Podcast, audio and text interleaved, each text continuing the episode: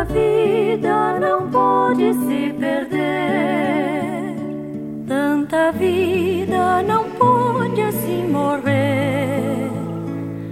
A vida nos foi dada para amar. Olá, meu irmão, minha irmã, paz e bem. Convido que junto comigo o Padre Kleber Palhoque rezemos. Em nome do Pai, do Filho e do Espírito Santo. Amém. O evangelho que nós rezamos este dia de Lucas, capítulo 9, versículos 1 a 6.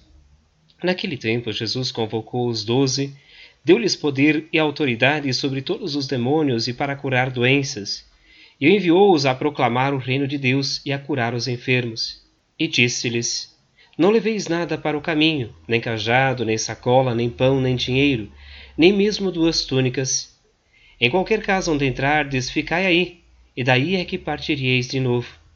Todos aqueles que não vos acolherem ao sairdes daquela cidade, sacudi a poeira dos vossos pés, como protesto contra eles. Os discípulos partiram e percorriam os povoados, anunciando a boa nova e fazendo curas em todos os lugares. Palavra da salvação. Glória a vós, Senhor.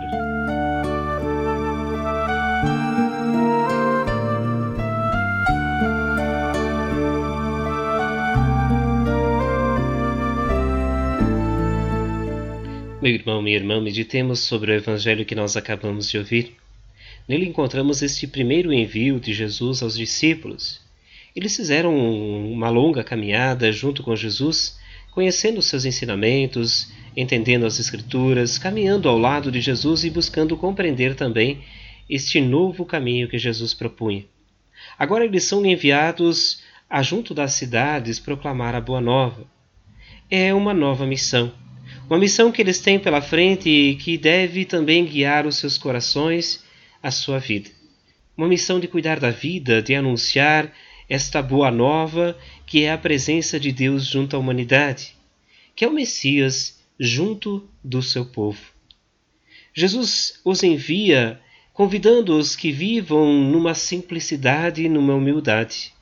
Que eles não esqueçam em nenhum momento é, que o principal não é o que eles carregam, e sim quem eles são e a boa nova que eles vão portar e estão portando. Este convite também é trazido a cada um e cada uma de nós, percebendo que a nossa fé deve nos guiar ao encontro com o Senhor que não é feito de coisas materiais, de bens, de posses, de autoridades ou poder. Mas sim o central é o amor, é a boa nova, é a presença do Deus que nos cuida, nos quer bem e nos protege também em nossa vida do Jesus que é o Messias e que nos proclama este reino que cura doentes, que está próximo daqueles que estão desesperançados. Deus nos convida também hoje a largar nossos mantos, nossas coisas e a evangelizarmos a partir do nosso coração e a partir também de Sua palavra. Rezemos. Ave Maria, cheia de graça, o Senhor é convosco. Bendita sois vós entre as mulheres, e bendito é o fruto do vosso ventre, Jesus. Santa Maria, Mãe de Deus, rogai por nós, pecadores, agora e na hora de nossa morte. Amém. Que o Senhor te abençoe, guarde e proteja, Ele que é Pai, Filho e Espírito Santo. Amém. Um grande fraterno abraço, um ótimo dia. Nos encontramos amanhã. Amor é vida nova germinar. E quem para sempre há de viver,